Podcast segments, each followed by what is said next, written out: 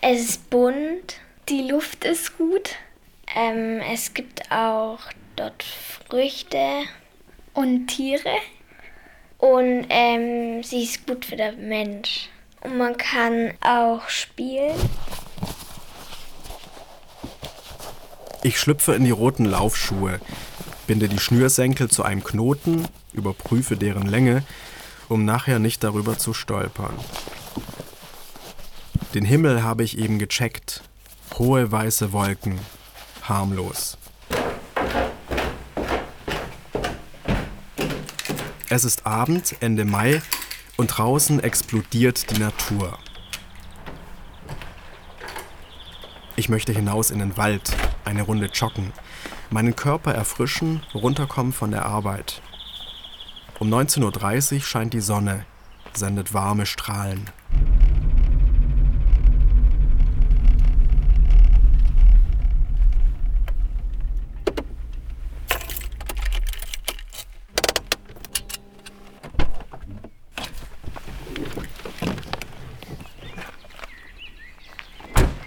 Am Waldparkplatz angekommen, laufe ich in den Wald, verschwinde in einen Tunnel aus hohen Bäumen. Hier ist die Luft ganz anders als im Städtchen. Weich und duftet Zauber, nach Fichten, Harz und Moos. Ich spüre den Wind auf der Haut, an meinen Armen und Beinen, im Gesicht. Über meinen Kopf hinweg ziehen Äste und Wipfel, in denen es leise rauscht. Die Weinbergschnecke kriecht über den Rollsplit, hat alle Zeit der Welt. Ich nehme einen großen Schritt und lasse sie hinter mir. Das Grün der Tannen beruhigt. Vögel singen, laden ein zum Konzert bei freiem Eintritt. Simeon, 13 Jahre alt, hält sich gerne draußen auf und hatte eine geniale Idee.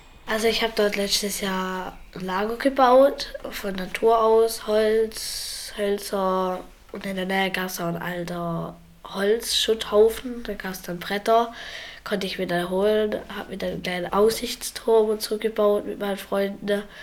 Und ja, ich bin sehr zufrieden damit. Ich konnte dort abschalten, bin dann nach der Schule hin und habe mit meinen Freunden ein bisschen geschwätzt. Es war eigentlich ganz gut. Also man hört die Stille, die Rauschen der Bäume, man kann einfach abschalten. Manchmal auch Hausaufgaben machen, habe ich auch oft gemacht nach der Schule. Und manchmal habe ich auch mit meinen Freunden über Probleme geschwätzt, fand ich auch ganz gut. Oft höre ich auch das Rascheln in Büschen und es war noch nicht lang her. Dann war ich wieder mit meinen Freunden, wollte ich wieder ins Le also zu kleines Lägerle zurückkommen und dann stand ein Reh mittendrin hat mich angeguckt. Ich bin dann rückwärts gelaufen und dann ist es zu mir hergelaufen. In dem Moment kam ein Freund von hinten und hat gesagt, wow, toll, unser Lager ist noch gut erhalten. Das wäre ja ein Schreck bekommen, ist da von ihr Hand. Hört sich auch an wie ein Hund irgendwie.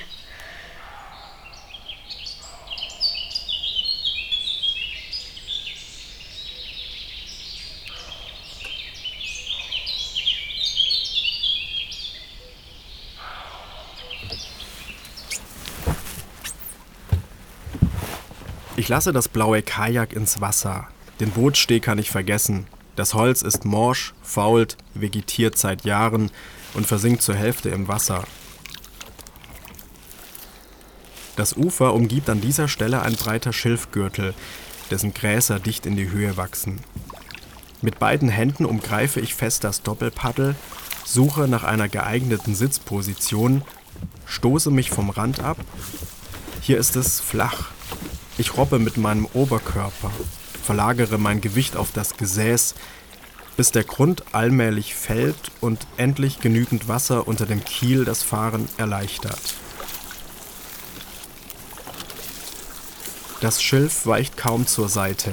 Ich erkämpfe mir jeden Meter, drücke mich vorwärts, manövriere mein Boot durch ein Dschungeldickicht aus Schilf, Rohren, Gräsern und einem Teppich aus weißen Seerosenblüten.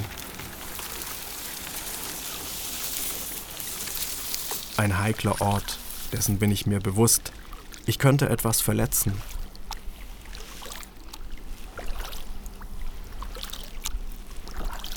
Das moorig braune Wasser wippt leicht, versetzt das Boot in ruhiges Schaukeln und wenn ich das Paddel eintauche, schäumt und gurgelt es, produziert kleinste Luftblasen auf der Seeoberfläche. Da öffnet sich der Blick auf den See. Am rechten Ufer grasen Kühe, wedeln mit dem Schwanz und drehen den Kopf nach dem Rücken, sind geplagt von Mücken zwischen einzelnen Wacholderbüschen.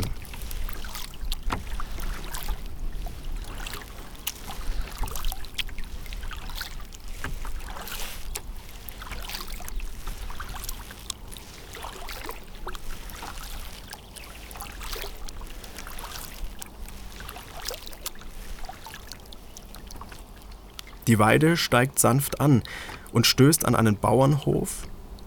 Auf der gegenüberliegenden Seite dominieren dunkle Tannen, zwischen Waldrand und Ufer ragen flache Felsen aus dem Wasser.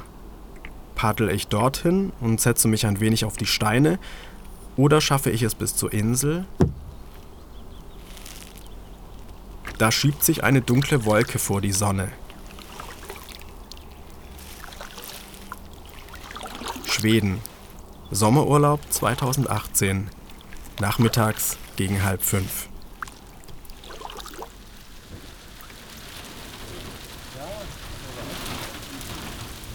Jetzt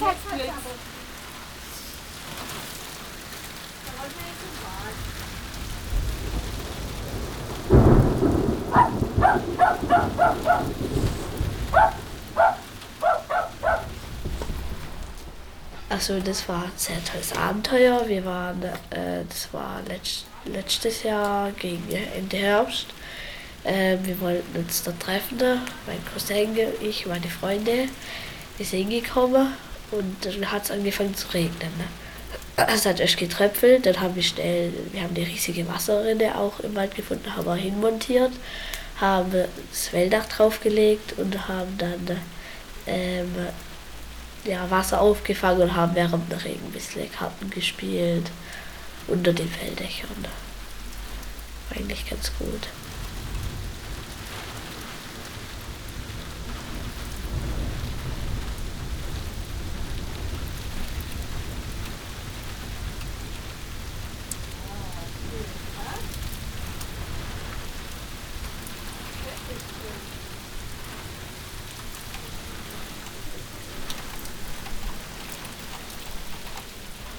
Mein Freund Johannes hatte vor kurzem seine Koffer zu packen.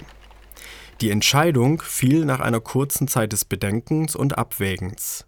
Jawohl, wir ziehen um, raus aus der Stadt, rein in die Natur. Jetzt wohnt er mit seiner Familie im Naturfreundehaus auf dem Eppberg kurz vor Schwerte, einer mittelgroßen Stadt zwischen Hagen und Dortmund am Fuße des Sauerlandes. Johannes kümmert sich um die Website, beantwortet Fragen und reserviert Zimmer während seine Frau Steffi das Jugendgästehaus mitsamt der Gastronomie leitet. Ich schreibe ihm eine Nachricht und frage, Johannes, wie lebst du deine Freundschaft mit der Natur? Ich glaube, die Naturfreundschaft beginnt damit, dass man als Mensch, und das sage ich auch für mich ganz persönlich, überhaupt wieder erst einmal lernt und anfängt, die Natur und die Umwelt als solches wahrzunehmen. Wir haben ja lange in der Stadt gewohnt und da hat man ganz andere Faktoren, die einen umgeben. Man hört Menschen, die sich streiten, man hört Autos, man hört Hupen, man hat wenig frische Luft, es ist äh, Smog, es ist äh, Lärm, es ist, es ist alles irgendwie stickig und hier oben angekommen im Naturfreundehaus, man hört die Vögel zwitschern, man sieht ganz viele verschiedene Grüntöne in den Bäumen und in den Wäldern, man hört es rascheln, des Abends hört man so einen Uhu, der ruft. Also man hat plötzlich Dinge, die man wahrnimmt, die man vorher nicht wahrgenommen hat oder die man nur so als Beiwerk wahrgenommen hat. Ein ganz konkretes Beispiel kann ich dazu geben. Wir haben hier unten bei uns im Haus einen kleinen Rosenstock und als wir hier eingezogen sind, hat der Rosenstock eine einzige Blüte gehabt. Und mittlerweile gibt es an diesem Rosenstock insgesamt sieben Blüten, die auch blühen. Und das nimmt man wahr und sagt, guck mal, die unsere Rosen blühen. Das ist was, was man eigentlich in der Stadt nicht tut. Man wird wieder sensibilisiert hier oben für das, was Natur und Umwelt ist. Und man lernt auch auch, mit der Natur anders umzugehen. Man achtet schon darauf, dass man nicht zu viel Plastik verwendet.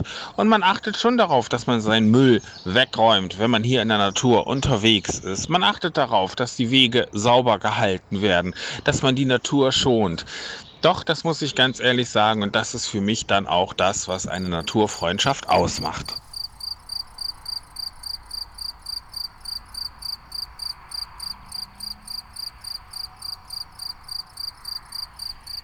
Und nun leide ich ein bisschen. Ich stelle nämlich fest, wie wenig ich der Natur, der Schöpfung mit meinen Worten und Aufnahmen gerecht werde. Wie groß und gewaltig, aber auch mikroskopisch klein, fein, detailliert, geheimnisvoll, kreativ, wie vielfältig gestaltet sich Natur. Ich komme einfach nicht hinterher, geschweige denn könnte ich irgendetwas bändigen. Vielleicht ein Vergleich. Das derzeit größte serienmäßig hergestellte Puzzle zählt 48.000 Teile. Momentan fühle ich mich so, als habe ich hier zwei bis drei Puzzleteile beigesteuert.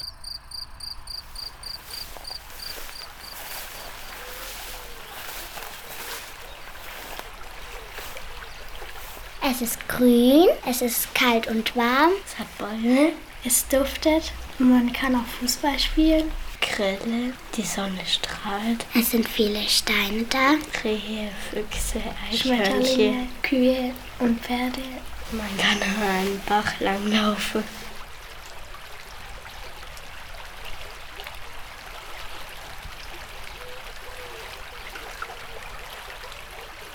Raus in die Natur. Denn das ist Glück.